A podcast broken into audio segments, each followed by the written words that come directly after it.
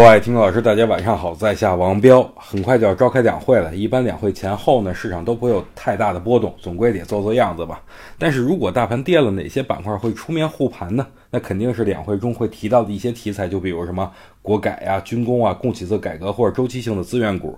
周五大盘调整了，但是亚星苗链直接封涨停啊，带动游乐卡继续回封涨停，这说明军工是有所动作的。虽然游乐卡是本次的龙头，但是涨幅过高，不如去选择一些低位的个股，例如什么钢构工程啊、中国船舶呀等等。不过话说回来了，在仓位上大家一定要注意了，不要动不动就干满仓啊，控制好仓位，趁着个股回调以后分批的建仓，秉着大跌大买、小跌小买的原则，总仓位不能超过五成。